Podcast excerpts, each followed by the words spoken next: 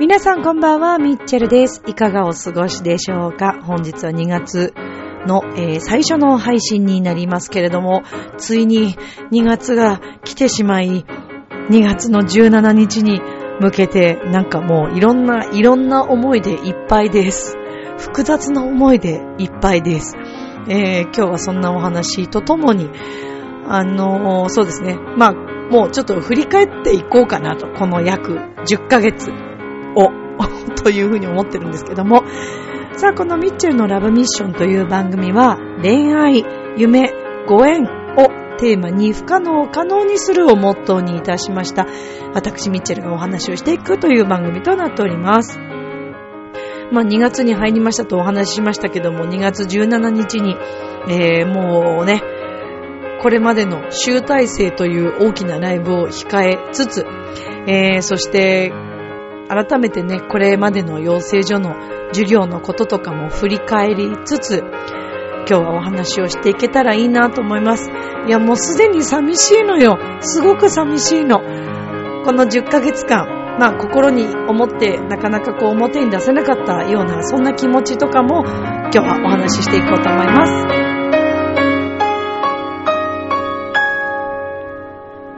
この番組は、ちょあへよ .com の協力のもと配信されています。さ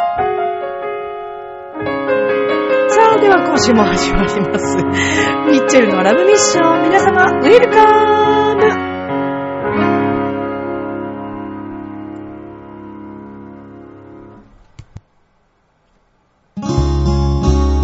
今ある気持ちを大切に、どんな時でもうまくいくから。チョアヘオ .com を聞いているそこのあなた、ミッチェルと一緒に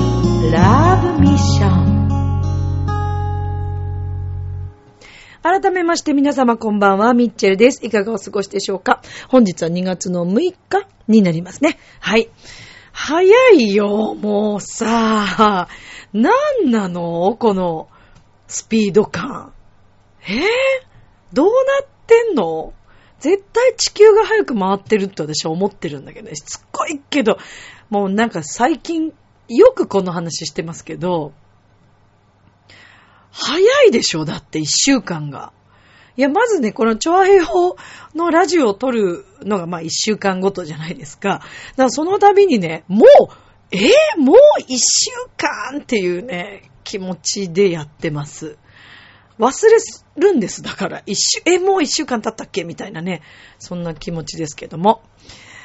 ねえ、まあちょっと巷では相変わらず新ウイルスがもうすごいことになってますけど、日本人の方もね、なんかついについにかかってしまったという方がいらっしゃるということで、まあちょっと本当に心配なんですけども、何よりもさ、マスクが売ってないっていうのが困っちゃうんですよね。私あの、ユニチャームさんのマスクがすごい好きで、結構こうあの、何十枚も入ってるやつをいつも買ってるんですけど、もうそれが全部なくなってしまい、まあ、どこに行っても、あ、あと今、カインズさんのマスクがまだ残ってるんで、まあ、それにちょっと助けられつつ、あとはこの間の松本九さんに行ったら、あのー何？えーっとね、お、音、音符じゃない。風は出ない。あの、何？あの、あったかい蒸気の出るマスクは、かろうじて売ってたんです、それだけは。でも、そんなに枚数入ってないし、なんかこれを買い続けるのもな、でもね、すごく良かったです。本当にあったかくなるんです。蒸気、蒸気というか、うん、あったかいのと、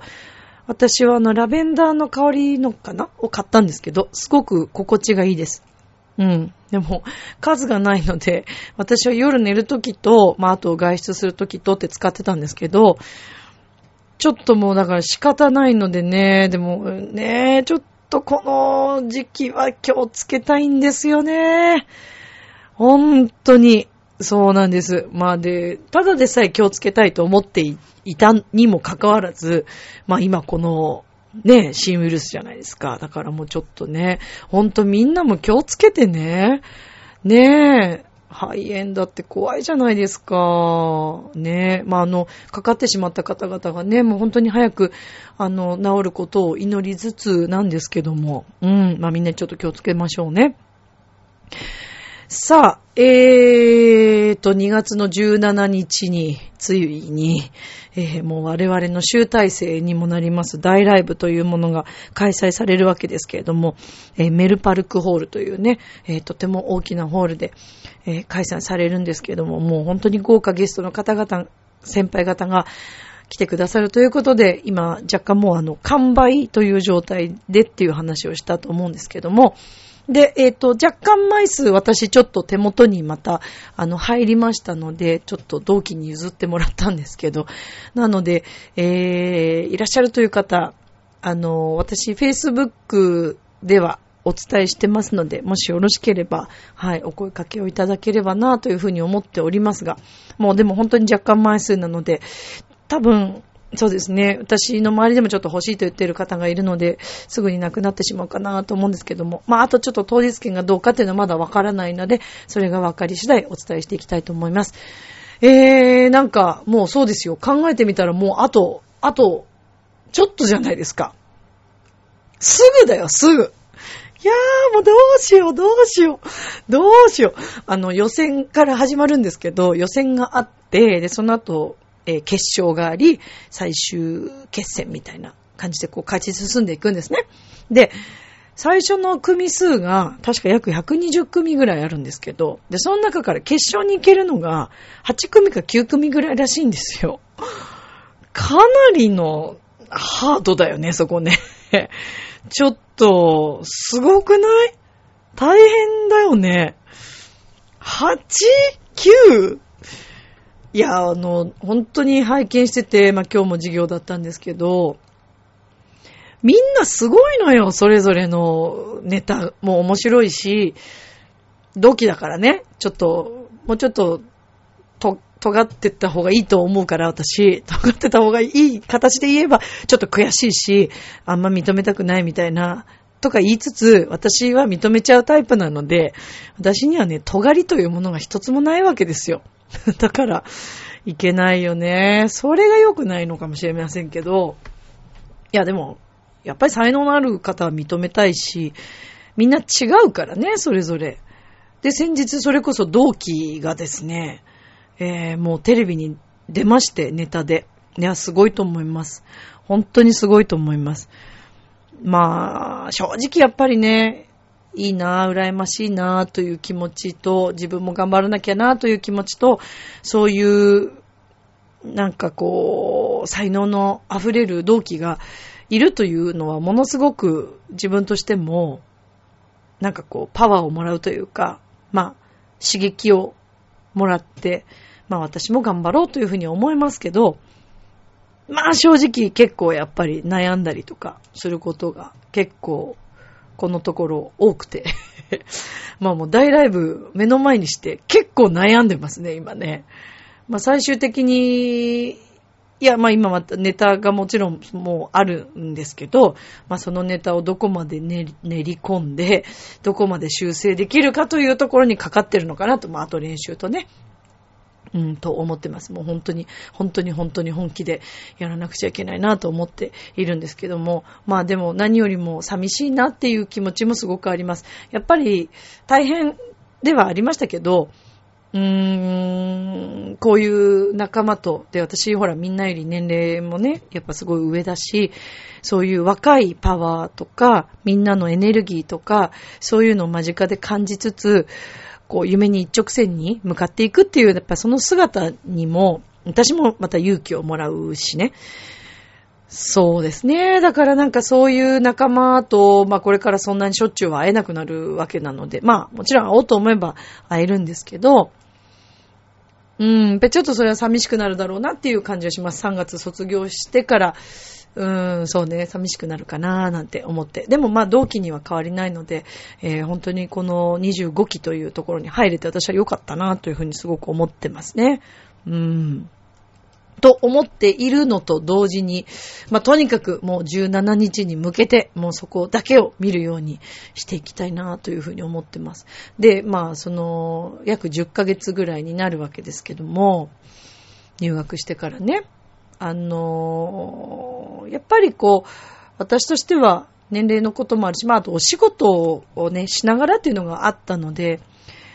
まあ、あとは、その、いろんな厳しいね、こう、規約とかもあったりするから、そんな中で、なんかこう、そうね、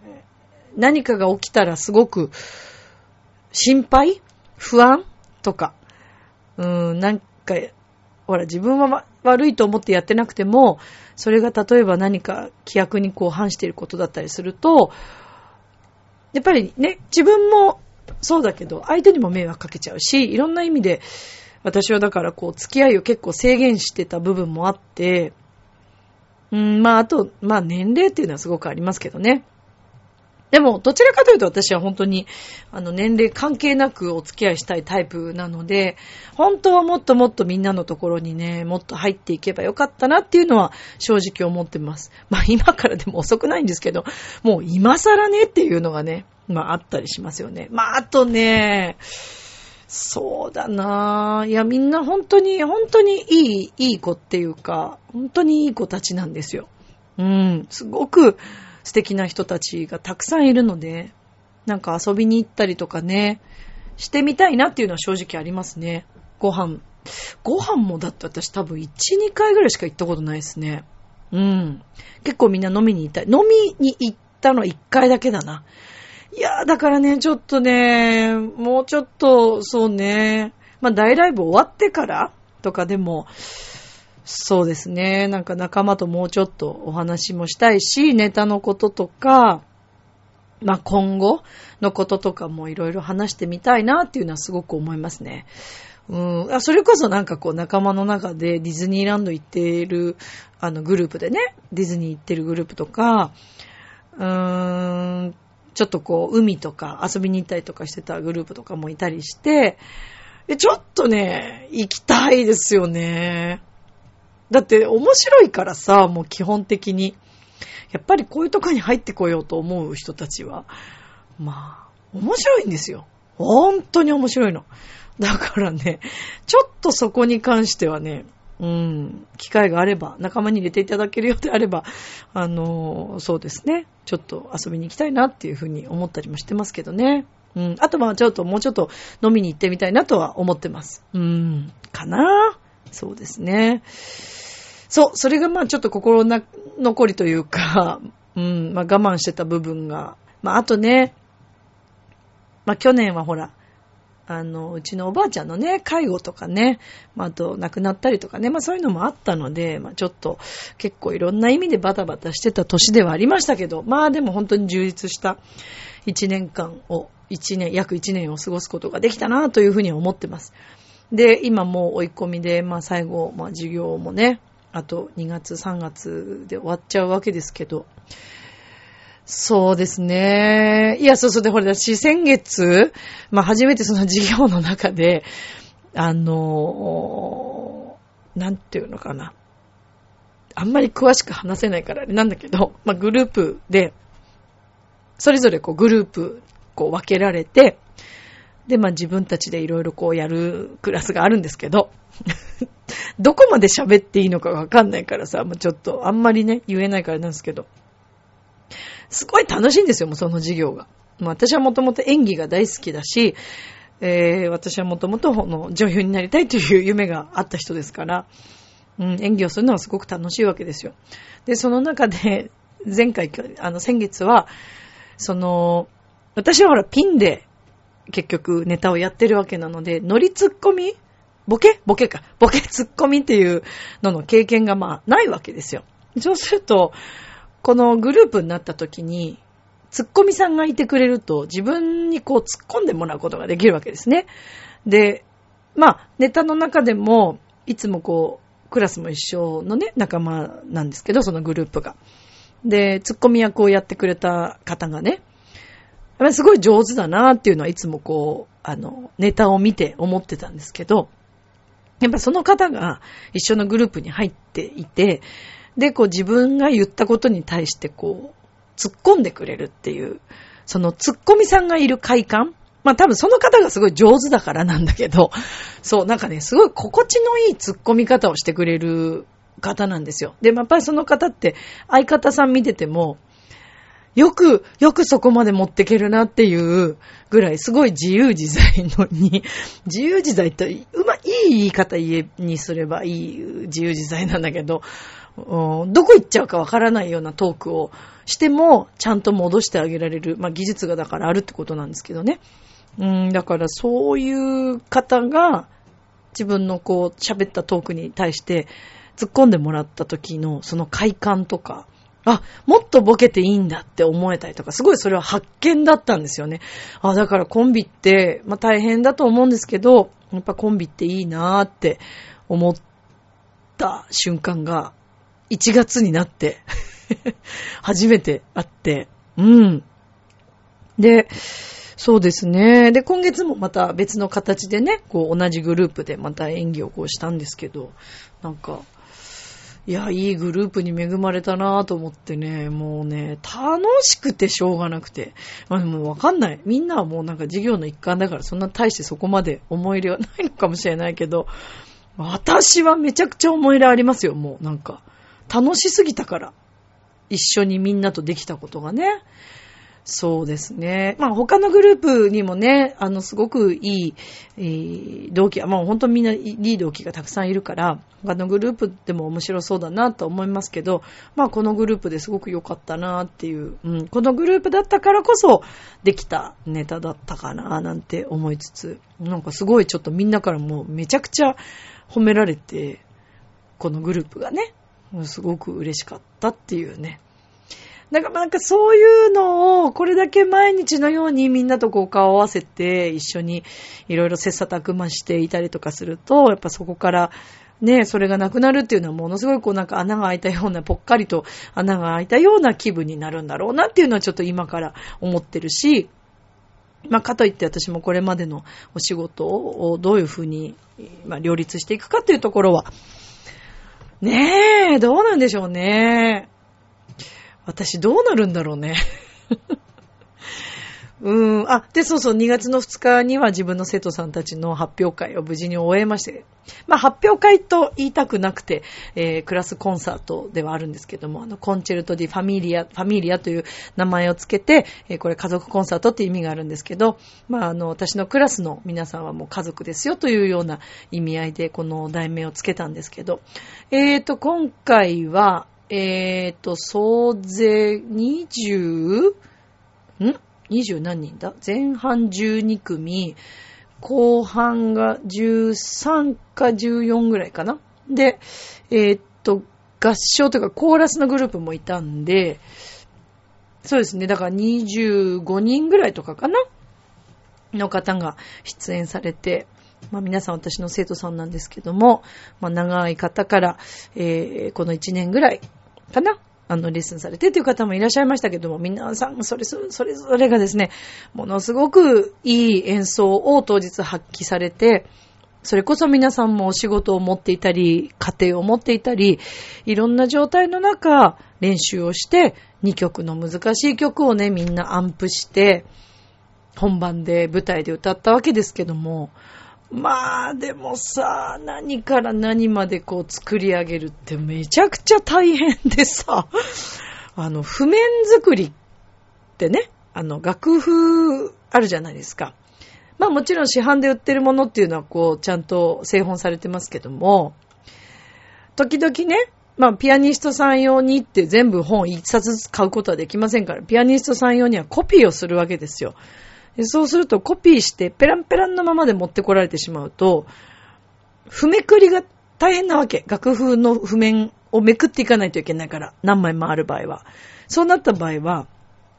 楽譜を製本と言って、全部つなげていくわけです。で、見やすいように、ピアニストさんたちが見やすいようにするわけです。で、今回初の試みで、ピアニストさんまあ二人いて、えっ、ー、と、パーカッショニストが一人いて、えー、サックス奏者も一人いてっていう4人だったの。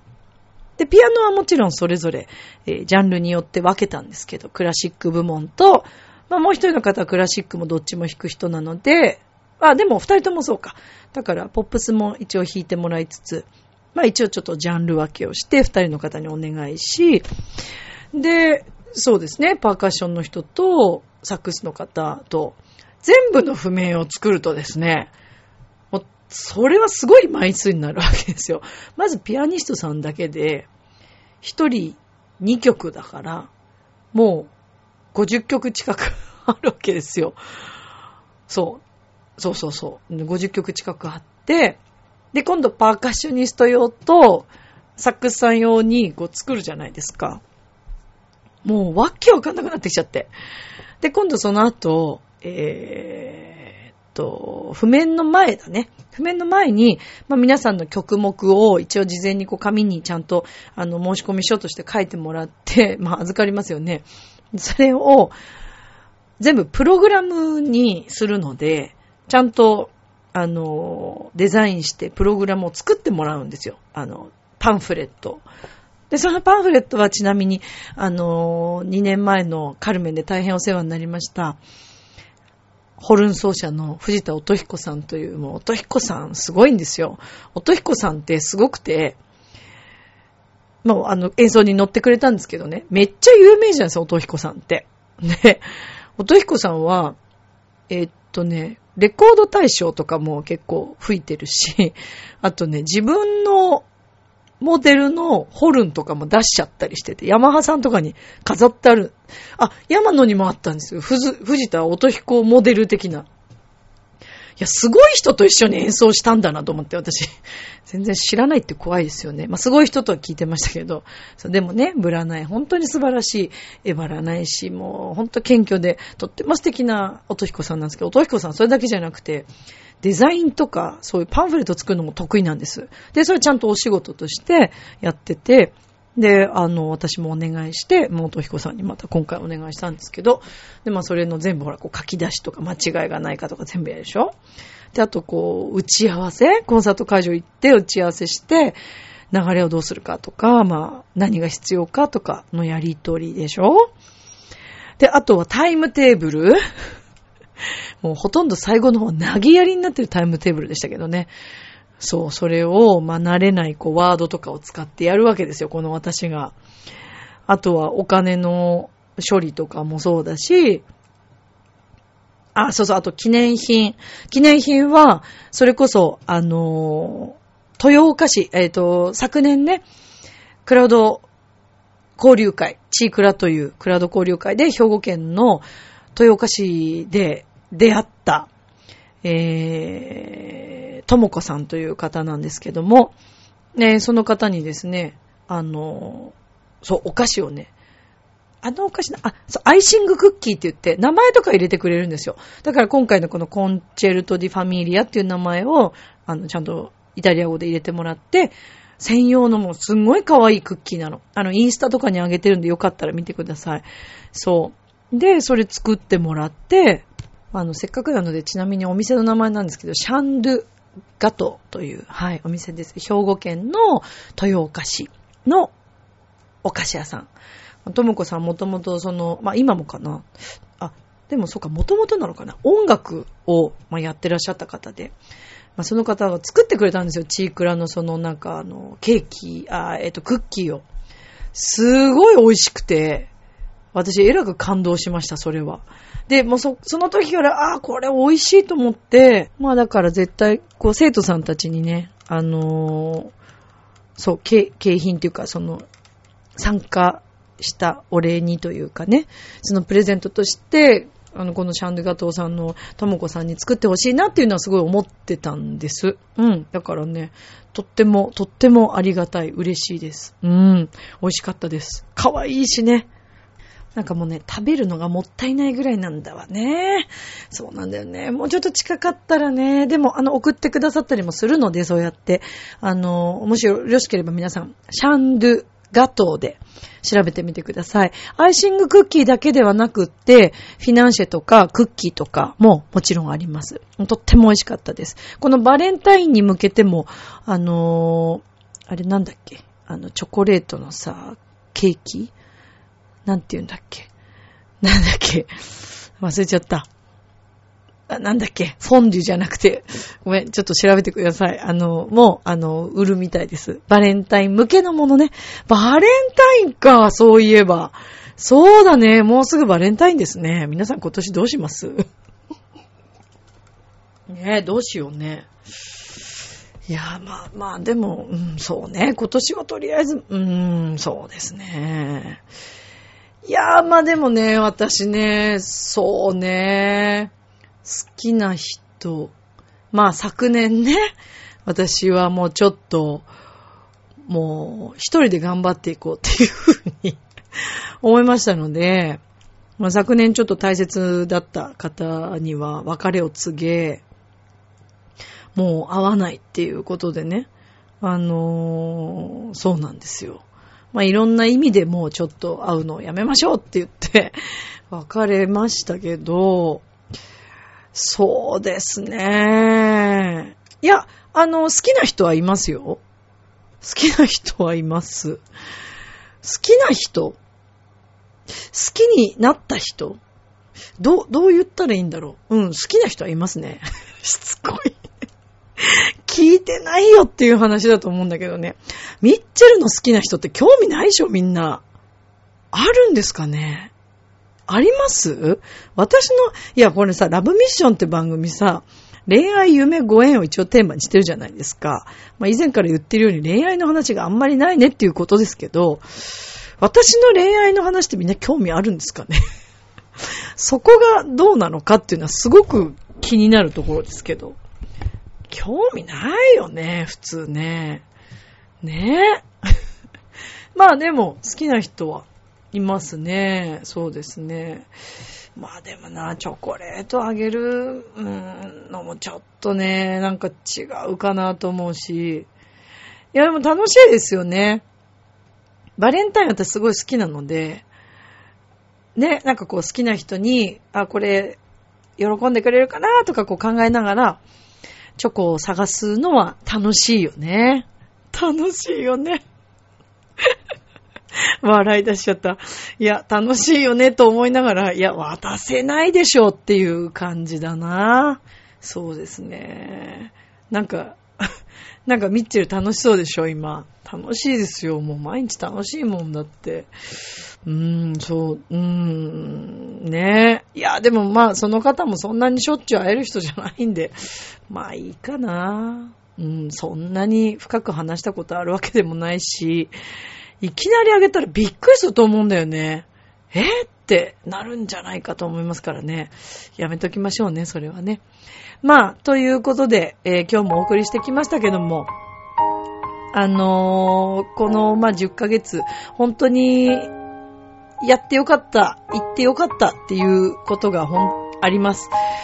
だからやっぱりね、思ってることをやってみたいことっていうのはもう、今すぐにでもチャレンジしてみたらいいのかもしれません。そう思った時が、そのタイミングだと思うし、怖いこと、不安なこともあると思うんですけど、まあそれを考えずに、まずは、一歩、やっぱり進んでみるということ、まあ本当にそうしてよかったなぁと思う10ヶ月、1年かな、でしたね。明日もスマイルでラブミッション。今日もありがとう。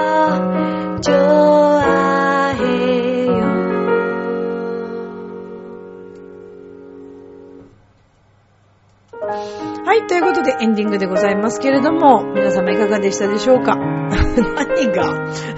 何がっていう話ですけど、まあ、あの、2月17日のえライブ、あの、ご興味あれば、いろいろチェックしていただけたら嬉しいです。まあ、何よりも私、ちょっととにかく、決勝に残れるように、頑張ります。もう、それだけだと思ってます。最終決戦はもうちょっと、まあ、若干諦めてる部分もあるというか、大体なんか、うん、わかる気がするから。まあでもとにかく、あの、決勝には残れるように、うん、ちょっと努力して、えー最後の追い込みを頑張っていきたいなと思ってます。はい。皆さん応援してください。よろしくお願いします。ということで、えー、今週も皆さんありがとうございました。それでは今宵も良い夢を、明日も楽しい一日を。またねバイバーイ。